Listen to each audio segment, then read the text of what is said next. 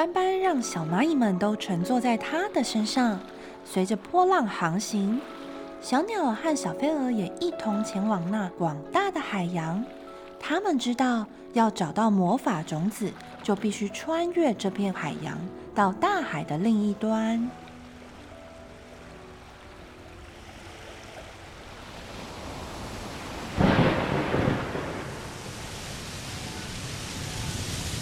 天色暗了，海洋开始变得不平静，风也越来越大，还下起大雨。小蚂蚁们，快躲好哦！小蚂蚁们紧紧抓住斑斑的身体，将身体缩成一团。暴风雨非常的大，波涛汹涌的海浪打在他们的身上。小叶子斑斑努力的维持平衡，但是浪实在太凶猛了。就在斑斑快要撑不住的时候，小鸟奋力把它们都叼上天空，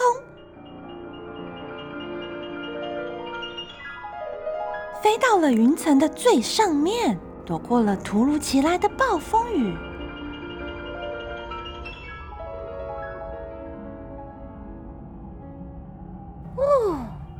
刚刚真是好险呐，差点就要翻船了呢！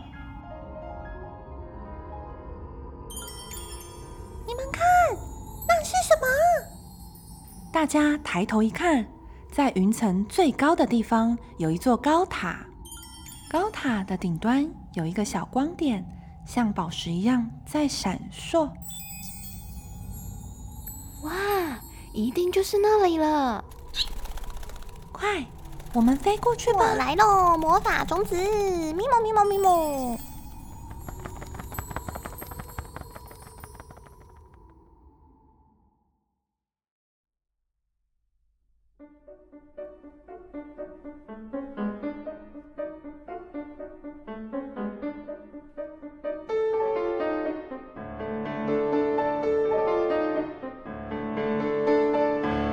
斑斑他们飞到了高塔前面。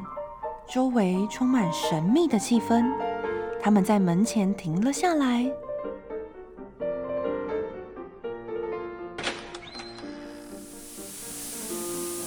这时，门竟然自动打开，伴随着一些彩色的烟雾。正当他们还在疑惑的时候，不可思议的事情就在眼前发生了。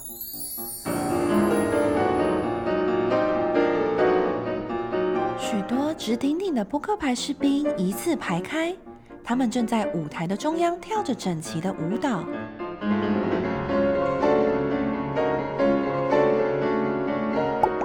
脚边还长出许多美丽的小花。在这里的花草树木都不断的生长，还有好多的小动物们会唱歌。他们觉得这一切实在太神奇了，真是不可思议。哇哦！魔法种子就在这呢！咪蒙咪蒙咪蒙。当他们还在为眼前的事情惊讶时，出现了一个声音在对他们说话：“欢迎进入我的魔法空间。是什么风把你们吹来这的呢？”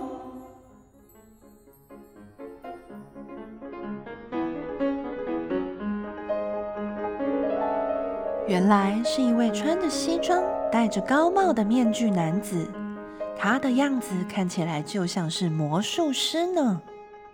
我们从很远的地方来到这，希望能找到传说中的魔法种子，这样就能对抗冰雪女王了。哦吼！我的勇者们终于来了。没错，魔法种子可以让你们拥有魔力。虽然冰雪女王很难对付。但既然你们都能到这了，我相信你们没问题的。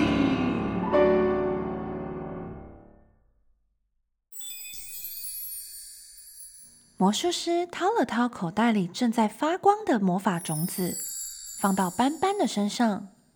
斑斑、小飞蛾、小鸟以及小蚂蚁就这样带着魔法种子一起前往那最寒冷的冰雪国度。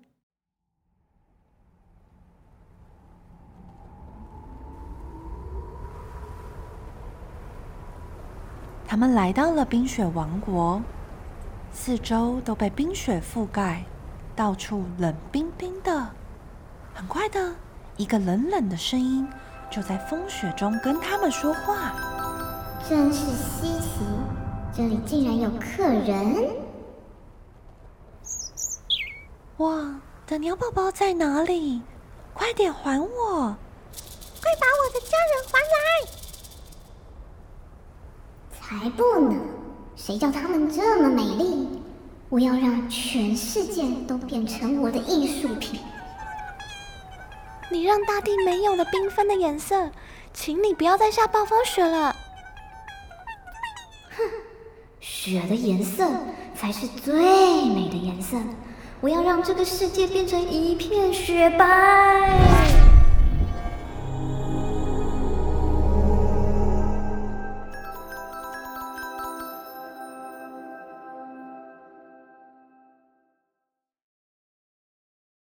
冰雪女王正得意时，小飞蛾用力的拍拍翅膀。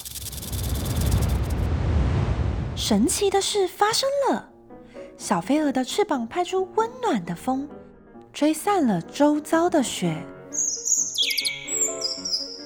小鸟唱出温暖的歌声，融化了厚厚的雪，更救出了被变成冰块的家人与小动物们。而小蚂蚁爬过的地方都长出一片片的绿芽，一朵朵的小花，大地有了新的生命，万物开始苏醒了。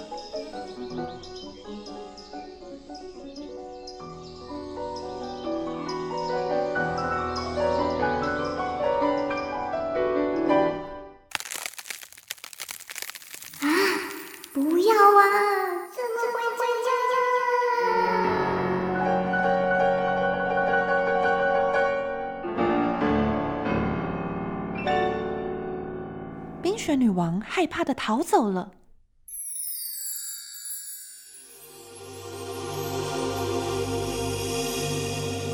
魔法种子让斑斑他们得到力量，斑斑也因为魔法种子变成了一片巨大的叶子，可以带着小动物们飘回原本的家园。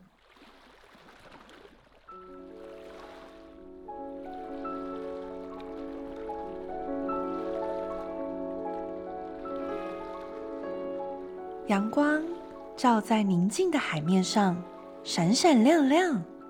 小动物们乘坐在斑斑的身上，就这样在海上飘着。渐渐的，斑斑的身体越来越枯黄。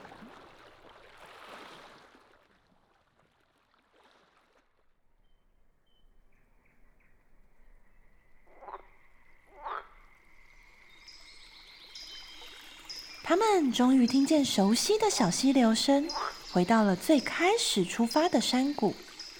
原本寂静的家乡热闹了起来。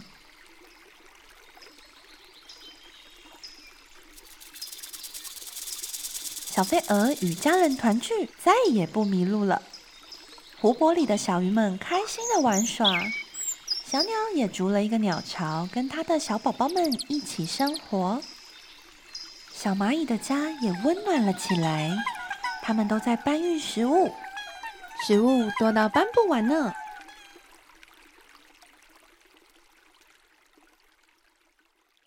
啊，嗯，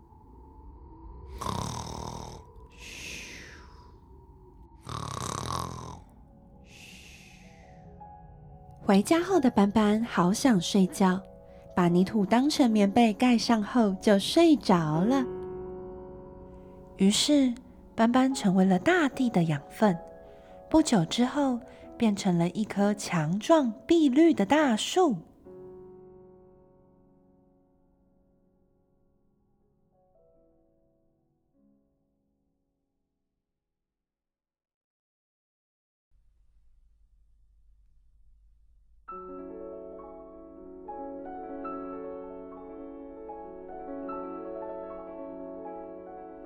真是多亏了斑斑，让其他动物们找回自己的家园。这集故事的音乐背景是不是也很精彩呢？镜子组曲是法国印象乐派大师拉威尔所写的钢琴作品。